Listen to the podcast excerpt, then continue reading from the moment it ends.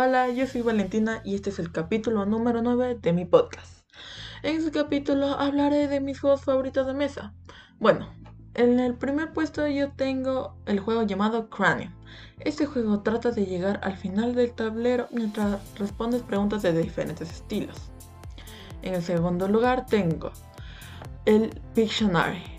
Este juego de mesa es en equipo, ya que mientras uno dibuja las cosas que le tocó, los otros integrantes del equipo tienen que adivinar qué está dibujando. Este juego es increíble para jugarlo con amigos. El tercer juego es las cartas.